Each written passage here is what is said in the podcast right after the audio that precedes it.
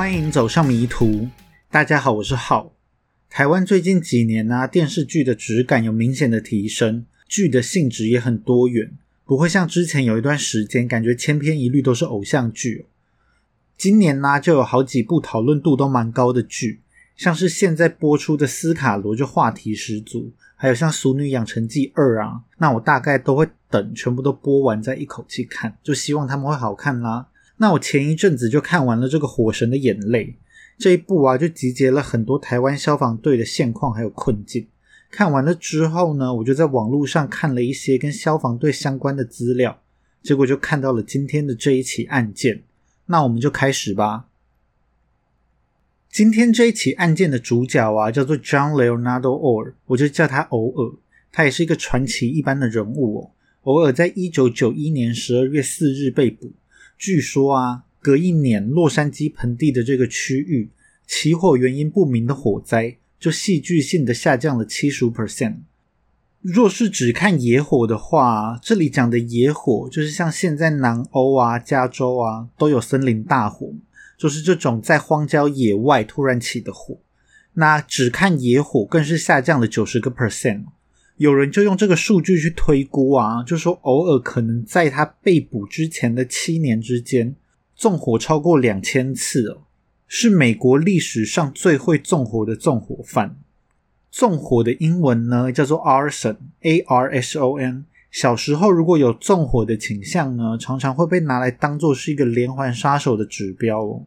因为这些人呢、在纵火的时候能够感觉到他们自己很强大，能够控制这一切，所以纵火呢就能满足他们的控制欲。那这个偶尔呢是在一九四九年的四月二十六日在洛杉矶出生。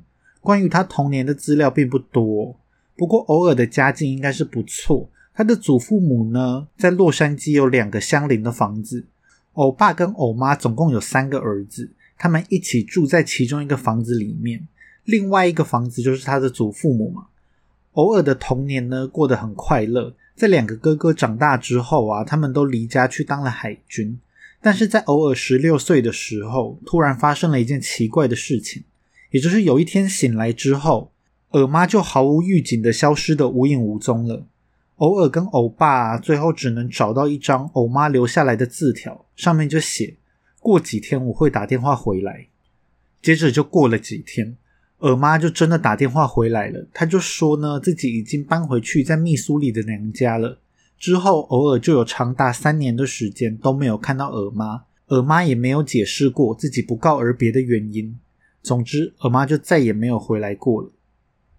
之后时间到了一九六七年。十八岁的偶尔啊，跟随着哥哥的脚步加入了军队。不过偶尔选择的是空军。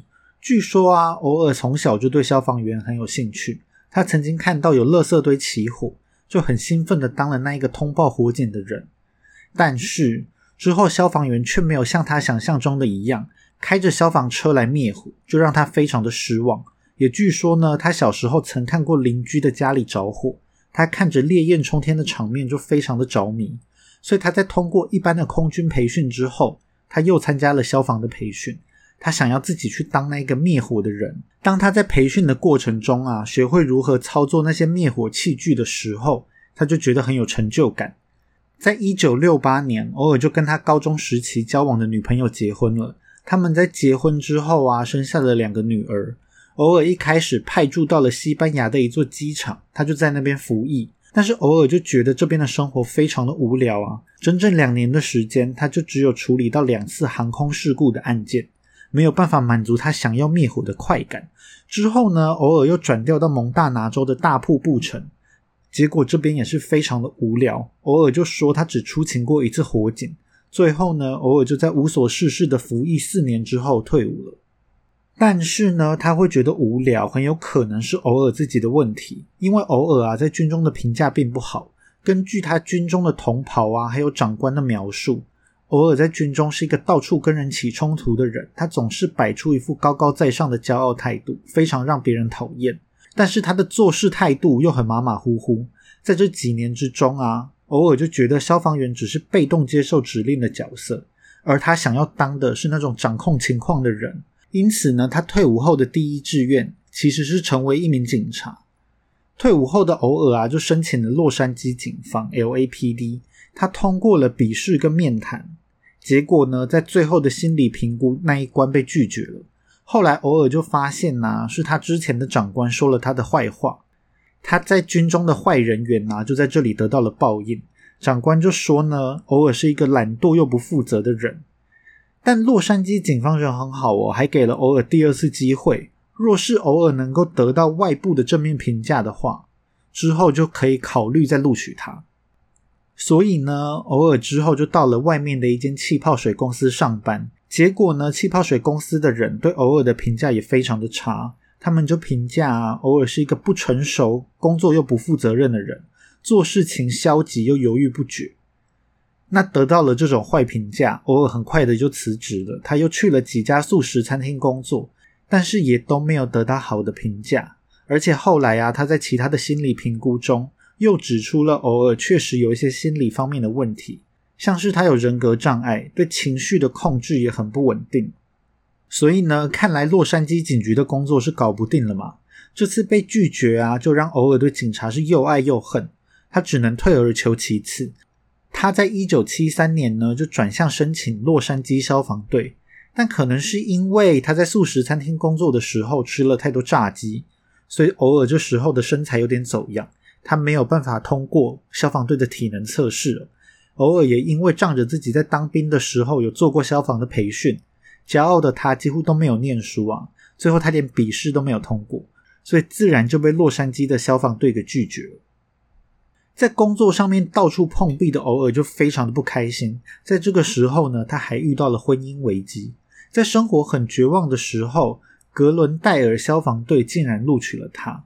这个格伦戴尔啊，Glendale 是洛杉矶北边的一个市，也就是这一次案件的主要舞台哦。至于这个格伦戴尔消防队为什么会收偶尔呢？是因为这里是一个比较不受欢迎的区域。那这里会不受欢迎呢？是因为在洛杉矶这整个区域里面呢，格伦戴尔消防队的薪水几乎是垫底的。但是呢，能够成为一个真正的消防员，就已经让偶尔非常的开心了。偶尔在一九七四年呢，就正式开始在格伦戴尔服务。在空闲的时候啊，偶尔会去 Seven Eleven 打工。在 Seven Eleven 打工的期间呢，偶尔还认识了一个同样婚姻不快乐的女生。偶尔就做了一件跟自己妈妈一样的事情呢，他留下了一张字条，就离家出走了。他就搬到了外面，跟那个女生快乐的同居。除了摆脱婚姻的困顿之外，偶尔在工作上呢也找到了成就感。因为在 Seven Eleven 里面呢有很多偷东西的小孩，偶尔就运用呢他在消防队培训的时候学到的一些心理相关的知识，抓住了这些小偷。那因为他非常的擅长抓住这些小偷，Seven Eleven 的店长就对他印象非常的深刻。因为抓住小偷很有成就感，偶尔就想要去应征百货公司的保全。但是百货公司的人呢，却告诉他，他们只雇佣警察，他们不雇佣消防员哦。百货公司的这个说法啊，就让之前被警察拒绝过的偶尔非常的生气，因为偶尔很喜欢抓小偷嘛，他还会在百货公司附近看到很像小偷的人，就冲上去压制他们哦。他就被他的消防队同事啊，还有一些警察取了一个绰号，他们嘲笑他是 Cop wannabe 哦，想当警察的人。偶尔的见义勇为，也真的让他找到了一个保全的工作。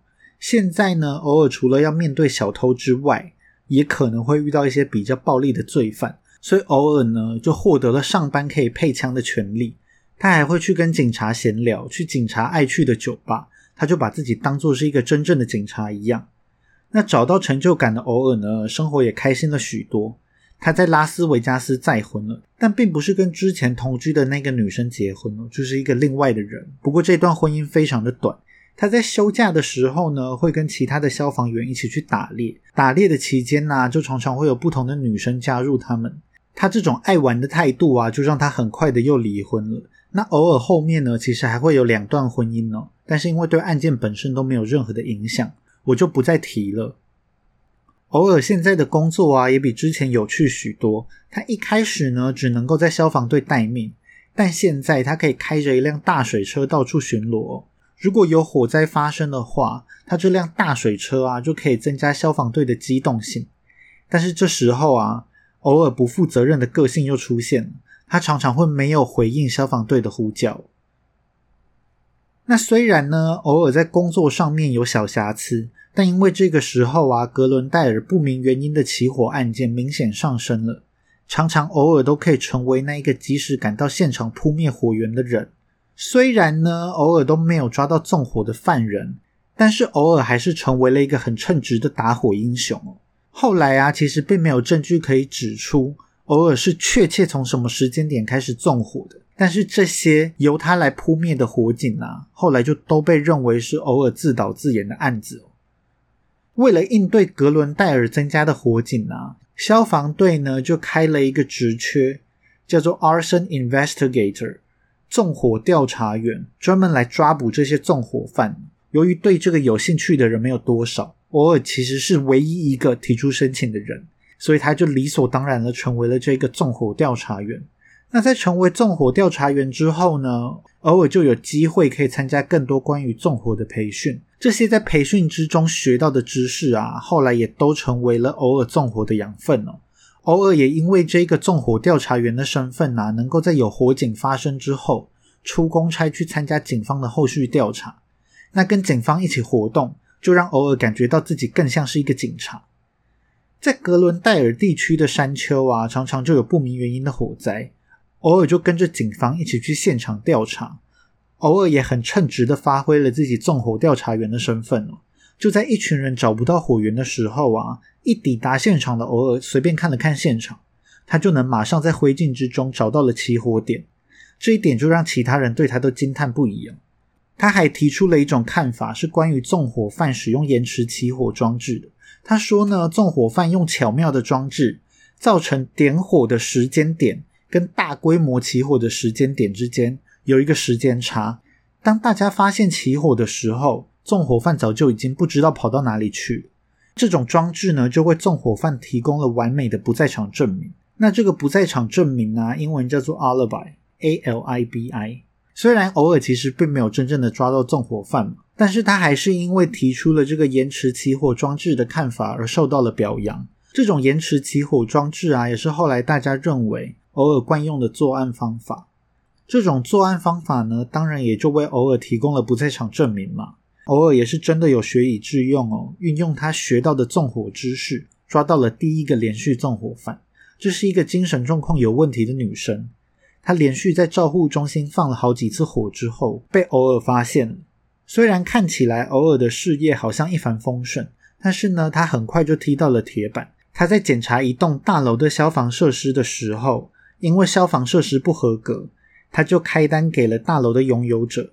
但他没想到的是啊，这个大楼的主人非常有钱，马上就找了市长官说：“不对，是关心。”于是呢，市长就关心了消防局，在层层的关心之下，就关心到了偶尔身上。主管就希望呢，偶尔在执法之余，也是要考虑到对方的政商关系。最后，他就强迫偶尔要销单。看来各国的消防员会遇到的问题其实是差不多的哦。偶尔就因为这件事情呢。看见了那些高层跪舔有钱人的嘴脸，他非常的不爽，就辞掉了这个纵火调查员的职务，回去当了一个普通的消防员。没有了偶尔之后呢，格伦戴尔抓不到犯人的纵火案又再次上升了。消防局呢只好回过头来，再次请偶尔担任这个纵火调查员的工作。消防局啊，这一次就承诺给偶尔更高的权利，偶尔甚至可以在执勤的时候配枪。让他觉得自己跟警察简直是没两样。除此之外呢，偶尔还获得了大大的加薪，还拥有了一间自己的办公室，在警局里面有了一个专门调查纵火案的小组。偶尔也确实很了解纵火犯的习性跟心理，他就率领他的小组啊，成功抓到了好几个纵火犯。例如呢，有一些纵火犯会在放火之后报案，有些纵火犯啊，平常会一直提醒其他人有什么地方容易着火等等。格伦戴尔呢，也发现了很多使用延迟起火装置的火灾。这些火灾啊，后来也都被认为是偶尔自导自演。但是偶尔自己就辩解啊，他说是因为其他的人去现场勘察的话，未必能够看出这些巧妙的装置。事业有成的偶尔啊，这个时期还开始写作。他除了会在消防刊物上面投稿之外，他之后呢还创作了一本叫做《Points of Origin》的小说。这个 Point of Origin 啊，直翻成中文就是起源点的意思。那用在火灾之中呢，指的就是火源、起火点的意思。虽然偶尔呢并没有出版这本小说，但是这本小说在后来就成为一个非常重要的证物。偶尔的事业啊，就在这个时期达到了巅峰，他成为了格伦戴尔消防队的重要人物。在一九八四年十月十日的时候，偶尔遭遇到了他消防员生涯的一次重大火灾事件。这一天晚上呢，陆续传出了几起商场失火的案件。在晚上六点多的时候，在帕萨蒂纳帕萨蒂纳附近的一间商场 Arbusons Market 传出了火警。那消防员抵达现场之后，就开始调查嘛。大约在七点四十五分的时候，消防员接到了通知。通知他们说，偶尔会到现场来协助火源调查。结果前来支援的偶尔啊，几乎是瞬间就抵达了火场。在偶尔的协助之下，他们很轻易的就找到了起火点。偶尔说起火点就是临时区的洋芋片，因为吸饱油的洋芋片呢，就像是火种一样，一旦着火就会一发不可收拾。偶尔就说啊，这一定是一起事先就设计好的纵火案。在消防员收队之后，他们就听到了车上的广播，传来了在附近不远处有一家叫做 Ola's Home Center 的 DIY 家具店发生火警。这种 DIY 家具店应该就像是特例屋那一种吧？这个家具店的火警啊，就请求支援。当这些消防员赶到这个家具店的时候，他们发现火势已经非常的严重，消防队长啊已经在指挥救火。令这些消防队员很压抑的是。他们一接到指令就立刻赶过来了嘛？但是刚刚在支援他们的偶尔速度竟然比他们更快哦！他早就抵达了这个现场，就像是偶尔早就知道这边会发生火灾一样。那这边时间要稍微往回推一点，讲一下这间家具店发生了什么事情。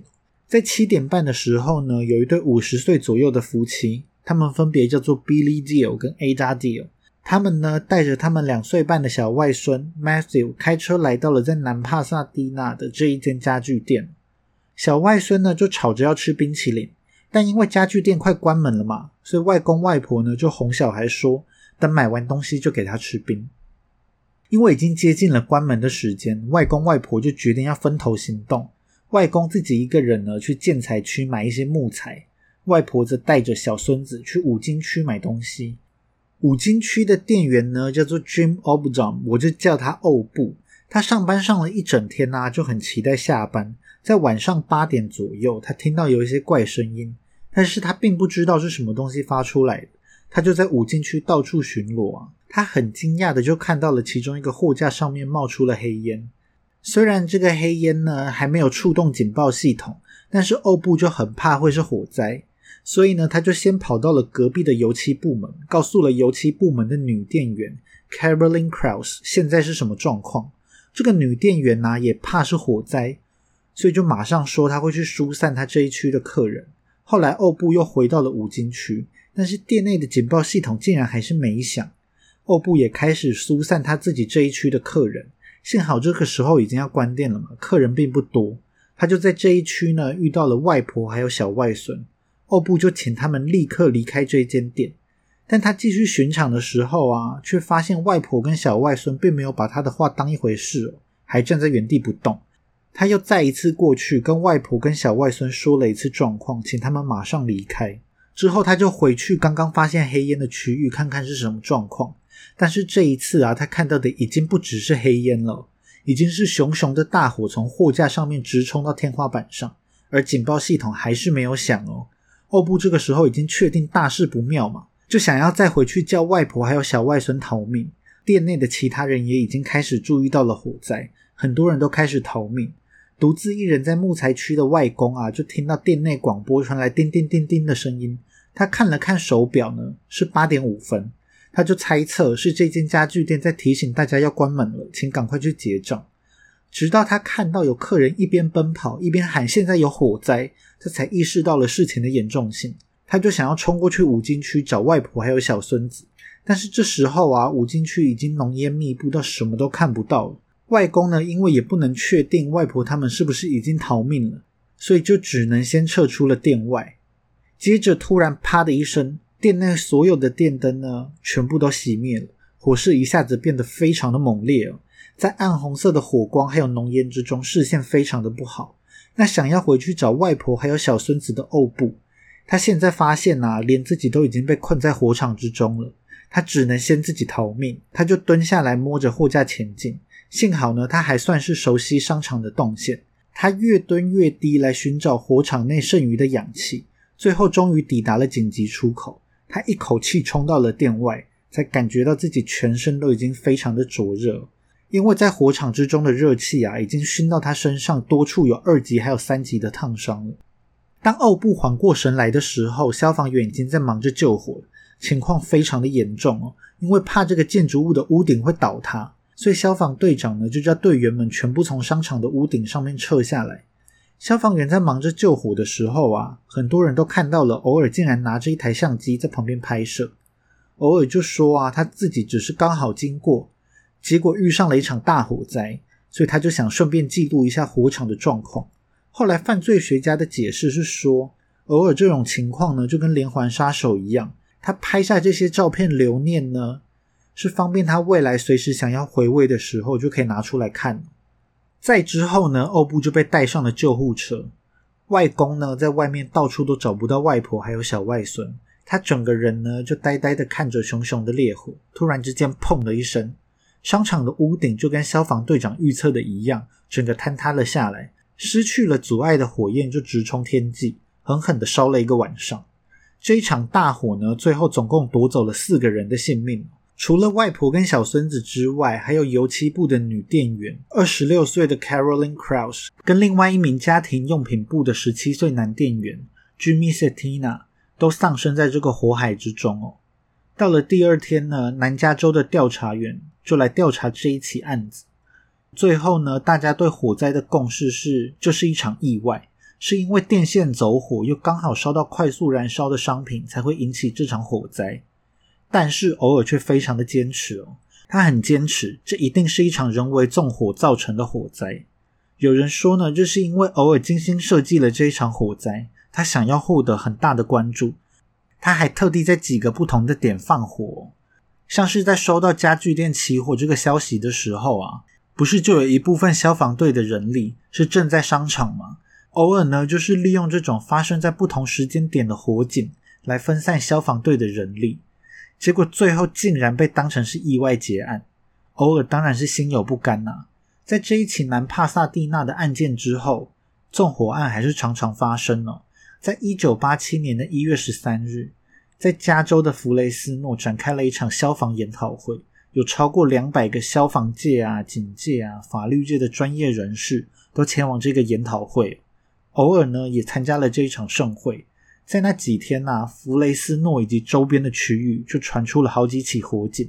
这些火警呢，都是发生在正在营业的商店。有些起火源呢是店内的保利龙，有些是店内的寝具，都是一些易燃的物品。在其中的四个火场啊，警察就发现了一种延迟燃烧装置，因此呢，就认定这是一起连环纵火案。纵火犯呢是用橡皮筋把几根火柴还有点燃的香烟绑在一起，有几个起火装置啊，在外围还像绑花束一样绑上了一张黄色的计算纸，制造出一点纸跟香烟的距离，就确保了计算纸不会马上烧起来。等点燃的香烟把火柴点着的时候，这张纸就会发挥助燃的作用，可以创造大约十到十五分钟的时间差哦。虽然呢有几个现场的目击证人。但是大家对于犯人的描述就差很多啊，不具有参考价值。比较重要的是，在其中一个火场，警方从一张没有燃烧完全的黄色计算纸上面提取到了一枚清晰的指纹，但是在跟全国的罪犯资料库比对之后，却没有找到匹配的资料。也就是说，这个纵火犯并没有前科。在这种状况之下，调查就只能不了了之了。之后到了一九八九年的三月五日。在加州的蒙特利海湾又展开了一场消防研讨会，结果在这个研讨会附近啊，又出现了一连串的纵火案。特性呢，就跟一九八七的研讨会状况是一模一样。起火的地方呢，都是营业中的商店，起火点呢，都是易燃的商品，也有好几个现场都发现了香烟、火柴、计算纸做出来的延迟起火装置。在一九八七年的时候啊，当时弗雷斯诺研讨会结束，在这个区域的连环纵火事件就停止了。在当时就已经有人把纵火犯跟消防研讨会的成员联想在了一起，但是因为这只是个猜想，手上并没有充足的证据嘛。参加这个会议的又是各界关心消防的重要人士哦。让人很难相信这里面会有纵火犯，所以当时并没有针对参加成员做仔细的调查。但是因为啊，这个一九八九年蒙特利海湾的研讨会又发生了同样的状况，很多人就开始赞同纵火犯可能跟研讨会有关的这个说法。于是调查人员就对比了两次研讨会的名单，以及排除了一些条件之后，嫌疑人的名单被大幅度的缩小，就只剩下十个嫌疑人了。让警方呢能够一个一个仔细的调查，而且他们手上还握有一枚嫌犯的指纹嘛，只要对比指纹就能够很轻易的找到犯人了。那偶尔呢也确实被列在这个十人的嫌疑犯名单之中哦。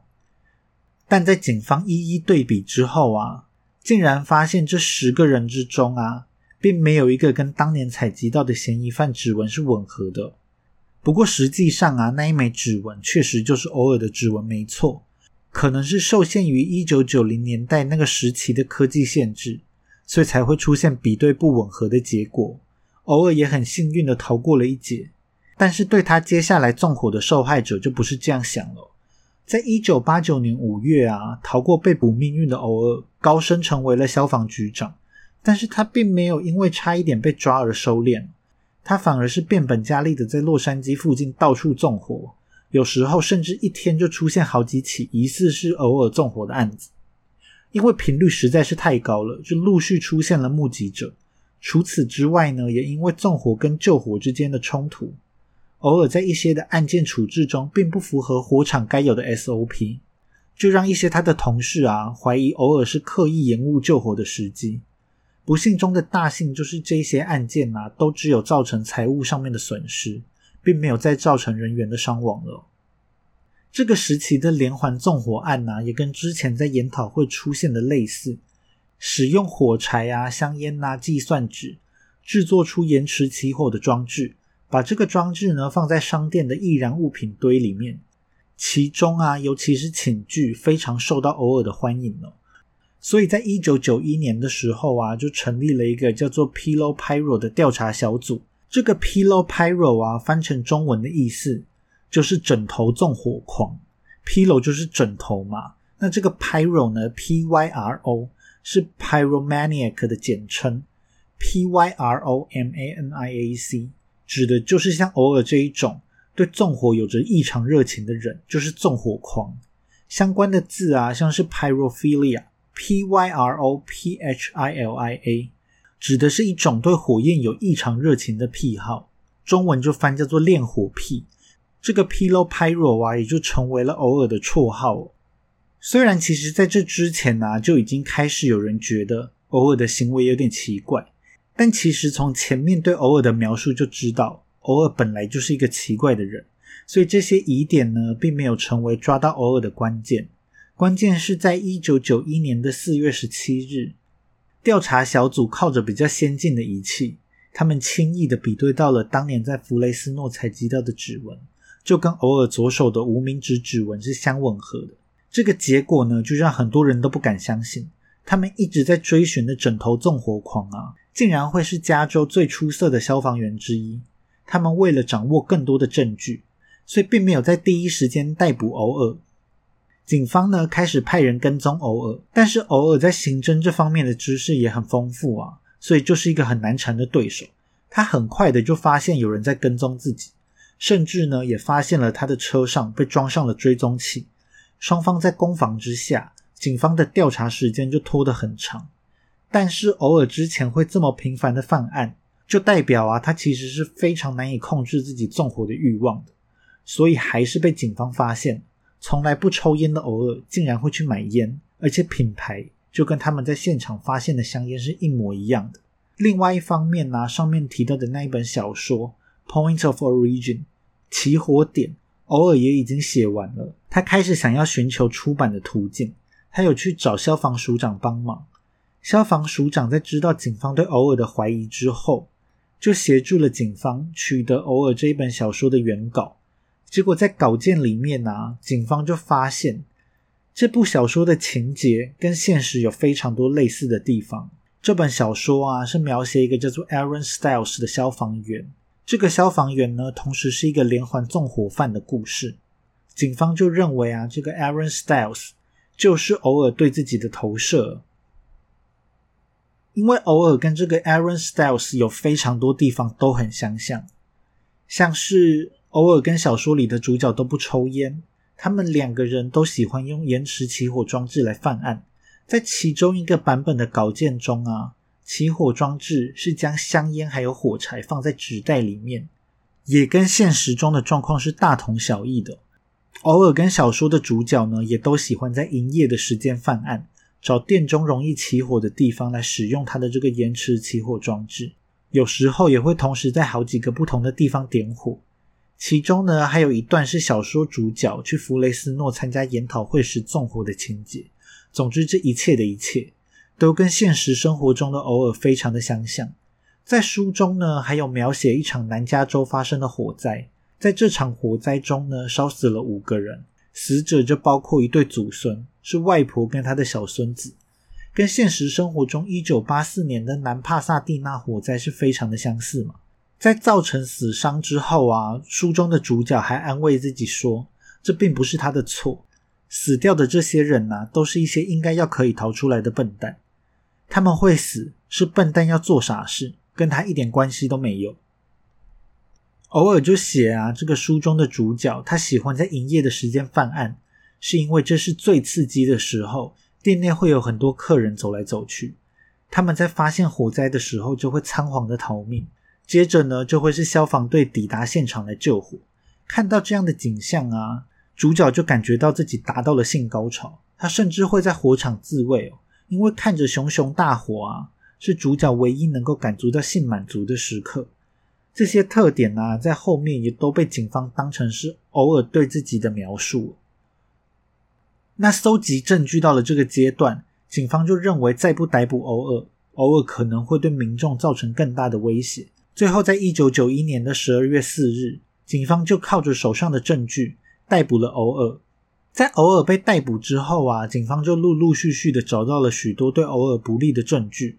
警方在偶尔的所有物中啊，找到了一个黑色的帆布袋，里面有着香烟呐、火柴啊、打火机啊、橡皮筋啊、纸袋这些拿来纵火的东西哦。警方也找到了他们在火灾现场发现的那一种黄色计算纸，这几样物品呢，都很符合他们在案发现场发现的延迟起火装置。警察还找到了偶尔在火场拍的照片还有影片，那这些照片跟影片呢，都是警方认为。偶尔想要回味自己的杰作，以及要延续自己在火场达到的性高潮所留下来的产物。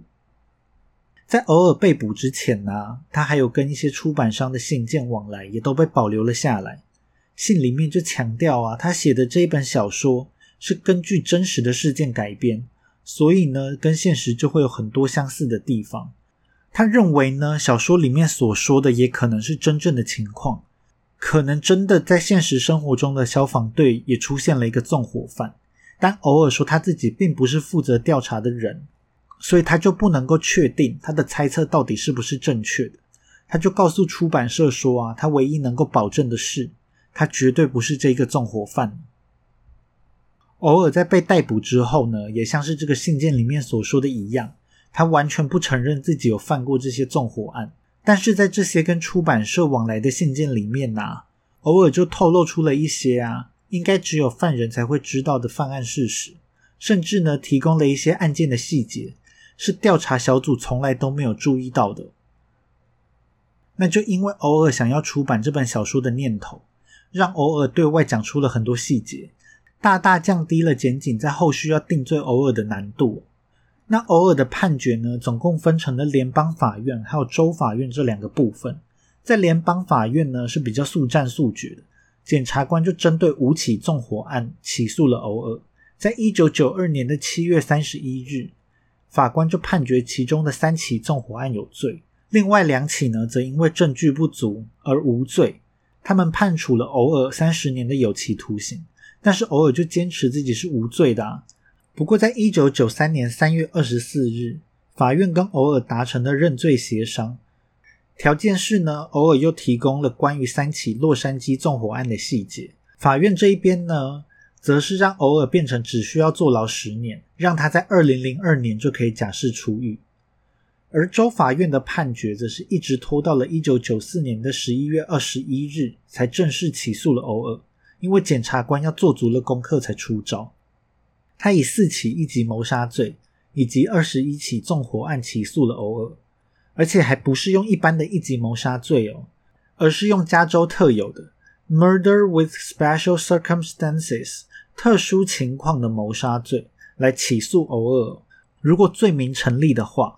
偶尔就会面临死刑，或是不得假释的终身监禁。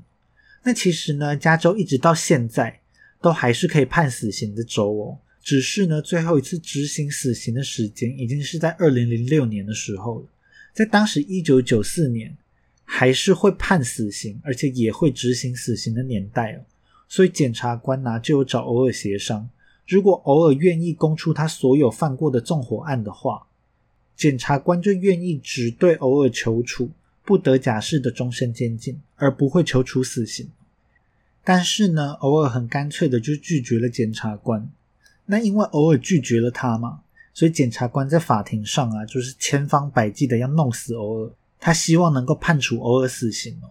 整个判决的过程更是拖到天荒地老，一直到一九九八年六月二十五日，判决才正式下来。陪审团的十二个成员中啊。有八个成员是赞同判处偶尔死刑的，但是法律规定呢，要判处死刑的话，需要陪审团的成员一致同意才行。那既然现在有四个人不同意，所以就不能够判处死刑了。最后，偶尔是在四起谋杀以及二十起纵火罪的罪名成立，被判处了连续四个不得假释的终身监禁，再加上纵火罪，所以额外又加上了二十一年的刑期。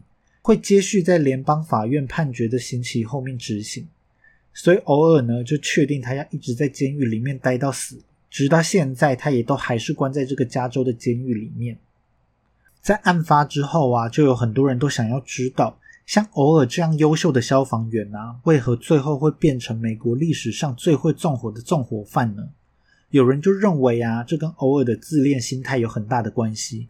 那这个自恋的英文呢，叫做 narcissism。N A R C I S S I S M 是很多犯罪者都有的特质哦。偶尔在担任空军的时候啊，就表现出了他的傲气，因此呢就被他的长官还有同袍讨厌。在退伍之后呢，偶尔又申请了洛杉矶警局，因为他觉得警察是一个很有权力的工作，当警察可以给他一种高人一等的感觉。但是偶尔却被拒绝，他的自尊呢也因此受到了很大的伤害。所以在偶尔成为消防员之后，他还是不断的试着让自己能够更接近警察。所以他就到 Seven Eleven 抓小偷，到商店抓小偷。后来成为纵火调查员之后啊，更是可以正式的参与警方的调查。他就像是一个真正的警察一样，而且在火场找出火源的时候，那种优越感啊，让他感觉他甚至比警察还要高人一等。那也是因为这一种虚荣心还有优越感。就驱使他去制造更多的火警，然后他再自导自演的找出起火点，在厘清重大火警之后啊，偶尔经常还能够获得电视台访问的机会，成为警消跟一般民众都很敬佩的专业人士。他还会定期的在消防刊物上面发表文章，成为许多消防训练的讲师。这一切啊，就大大的满足了他的自尊。即使在偶尔快要被捕的时候。他其实已经知道自己被盯上了，因为他发现了警方装在他车上的那个追踪器，但他还是认为这些笨蛋的警察是不可能抓到他的。他甚至呢还想要出版一本里面都充满了自己犯罪细节的小说，只是因为他想要更多的人知道他的丰功伟业。但让他自己没想到的是，这一本小说最后就成为了定罪他的关键证据。那像偶尔这一种啊，自己是消防员但又很爱纵火的问题，其实一直都存在，就叫做消防员纵火现象 （firefighter arson）。偶尔呢，虽然是其中很具有代表性的个案，但它并不是唯一一个。根据一则在二零一六年的新闻，美国啊，每年大约会有一百名的消防员因为纵火罪而被判刑，而且这一些人啊，几乎都是连环纵火犯，所以实际上造成的火警呢，是远高于这个数字的。他们有些人可能是因为工作无聊，有些人可能是想要获得关注，有些人呢是想要掩盖他们其他的犯罪证据等等。纵火犯的理由各不相同。虽然在九零年代之后啊，偶尔的案子就让加州还有 FBI 都制定出了一套指引，他们尝试着想要分辨出可能会成为纵火犯的消防员应该是什么样子，但是实际上啊，却一直都缺乏系统性的去分析这件事情。记录里面呢，也并不会标示这个纵火犯是不是消防员，所以呢，消防员纵火犯的现象就成为了一个大家都知道。却一直都没有有效的方法来解决的问题哦。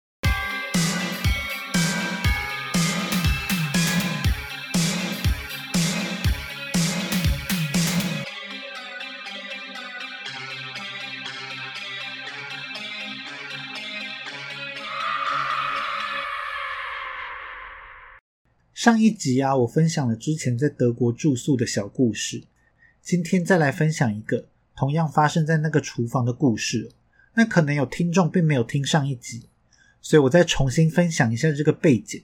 我那个时候啊是住在一个 V G，那这个 V G 是德国分租公寓的意思，每个房客呢会有自己的房间，但是要共用卫浴啊、厨房啊、客厅这些地方。那像我住的地方是一个四人的 V G。上次呢讲的是英国室友雷包的故事，这一次要讲的是我自己是雷包的故事。由于欧洲的鸡腿蛮便宜的，所以我去超市常常买肉就会选择买鸡腿。不过呢，买的都是一些带骨的鸡腿。如果想要吃煎鸡腿排的话，就要自己去骨。久而久之，就练成了可以很迅速去骨的技术。如果是棒棒腿的话，只要两三刀就可以去骨完成，一根要花的时间并不到三十秒。所以在鸡腿打折的时候啊，我就会一次买个好几盒回家去骨。然后把肉冰到冰库里面慢慢吃，但是这样不就是会出现一堆鸡骨头吗？所以我就把这个鸡骨头拿来煮汤。那有一次呢，我大概用了十五根棒棒腿的鸡骨头来煮汤，我就把锅子啊里面装满了水跟骨头。但因为煮汤要花很多时间嘛，我就开了小火之后就回去房间了。我预计大概是二十分钟去厨房看一次，然后把水加满。这样的话，我觉得应该就还算安全吧。结果在我去看的第一次之后啊，回到房间就突然一阵睡意袭来，我就陷入了昏睡的状况。在我再次醒来的时候，是被非常大声在响的警报器吵起来。但是我刚睡醒，有点精神恍惚，并没有认为怎么样，因为我手机的闹钟啊就是用警报器，所以我一开始是以为是我手机的闹钟响。但是我就一看手机，才发现根本就不是我的手机在响啊！仔细一听，这个警报器的声音也根本跟我的手机完全不同哦。我这个时候才想起来，我正在煮鸡骨汤这件事情，所以我马上就吓出了一身冷汗，马上就冲出了房间。当我打开房门的时候啊，公共区域已经是整个烟雾弥漫，到处都是白茫茫的烟，还有食物的焦臭味。那个警报器的声音呢，当然就是厨房的烟雾警报器发出来的。由于我是警报器一响就惊醒，刚刚那一段确认警报器的过程啊，大概也不到一分钟，所以我跟当时在房间的德国室友还有法国室友，其实是差不多时间从房间里面冲出来。我马上就到厨房里面把火炉关掉，并把锅子从炉子上面移开。整锅鸡汤啊，现在已经完全烧干，里面完全就是草灰搭的状况。锅子的底部完全是黑的，脊骨已经死死的粘在上面。由于我原本只有开了厨房的一扇窗户，法国室友呢就马上把厨房的四扇窗户全部都打开，加速让烟雾散出这个房间。那烟雾其实蛮快的就从房间散了出去，但是烟雾警报器在短时间内还是不断的在响啊。因为我第一次遇到这种烟雾警报器响的状况，就有一点不知所措。幸好呢，德国室友感觉对这种情况已经是驾轻就熟了。他马上回到房间里面，拿出了一把扫把，对着这个烟雾警报器乱嘟一通。最后，终于嘟到这个警报器的声音停了下来。法国室友跟德国室友啊，就用一种看看这个雷包的眼神看着我。接着，他们就说这样应该是没事，所以他们就回到房间去。但是呢，在他们离开之后，我还是惊魂未定。我还发现，我刚刚因为一时情急，把烧得焦黑的锅子从火炉移到了旁边的木头桌子上面，就不小心把木头烧黑了一圈。那个烧黑的锅子啊，也因为已经没救了，所以我就直接丢掉。之后我看到这个桌上的痕迹啊，都会记起这一次惨痛的教训。我那一天回到房间之后啊，就上网 Google，才发现德国的警，才发现德国的烟雾警报器规定非常严格。更可怕的是啊，我就看到有人说，如果烟雾警报器响了一阵子都没有人处理的话，就会让一整栋楼的烟雾警报器都响起来。接着就会把消防车引了过来。那他们如果消防车要出车一次，最少最少也要花一两千欧元的费用。那因为刚刚在厨房处理的过程非常的慌乱，所以我也不太确定到底是用了多少的时间。我就一直很怕会有消防车来，然后我就大破财嘛。所以那一天的接下来都过得有点提心吊胆。在网络上啊，也发现很多人因为煮饭的烟太大，就会不小心触发这个烟雾警报器。所以有人会干脆直接把烟雾警报器拆下来，但是这样的做法真的是大错特错。因为以我的这个状况，真的是幸好有这个烟雾警报器，所以才没有酿成火灾。所以就算烟雾警报器呢，平常可能会造成一点小麻烦，但是在关键时刻就真的是可以救命。虽然我的故事呢最后是没有造成什么损害，但是我今年在 Facebook 上面呢就有看到一个。台湾人在德国真的造成火灾的事件，那为了不必要的麻烦，所以我会把一些资讯讲的模糊一点。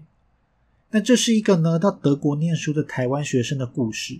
有一天他回家的时候啊，就发现他住宿的 VG 因为火灾，他的房间几乎都被烧烂了，这个火也烧到了他室友的房间。在消防队灭火之后啊，就发现这个台湾学生的房间是烧的最严重。在取证的时候，这个台湾学生就说了，可能是因为呢，他房间的香氛蜡烛并没有熄灭，他就离开了，才会引发这一次的火灾。那这个也是要很注意的地方。那有时候这个香氛蜡烛啊，烧完就会熄灭是没错，但是在少数的情况下，可能会因为温度太高，香氛蜡烛会烧融自己的底座。如果放置蜡烛的地方同样是容易起火的材质，就可能会引发严重的火灾。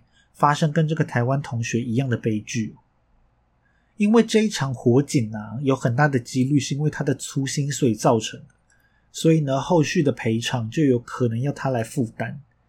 但是，一切还是要等调查结果出来才会有定论，就对。但是，这个台湾学生啊，就马上上网发文求救，看看有没有人有遇过类似的状况。不过，因为调查结果还没有出来嘛，所以大家能说的资讯其实就有限。结果接下来呢，这个台湾学生竟然马上在募资网站上面发起了募款哦。他的发文呢翻成中文是这样：大家好，我是个来自台湾的学生，我的宿舍发生了火灾，我跟室友都蒙受了很大的损失。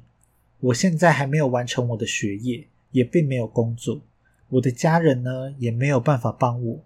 我不知道我能不能继续待在德国，也不知道我的未来会如何。我现在感到非常的绝望。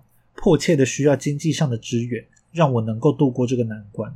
我的梦想是毕业后能够在德国生活跟工作，但现在这一切看起来都岌岌可危。我非常感谢所有的帮助，每一欧元对我来说都是很大的帮助。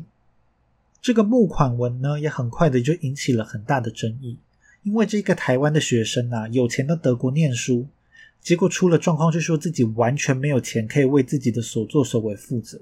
而且他的贴文之中啊，绝口不提是因为自己的明显疏忽才引起这一次的火灾哦。结果现在啊，他连调查结果都还没有出来，就莫名其妙的要大家捐款，捐款一万欧元。这个一万欧元的数字也不知道是怎么来的，所以短时间内啊，就引起了很多回应，来抨击这个台湾学生哦。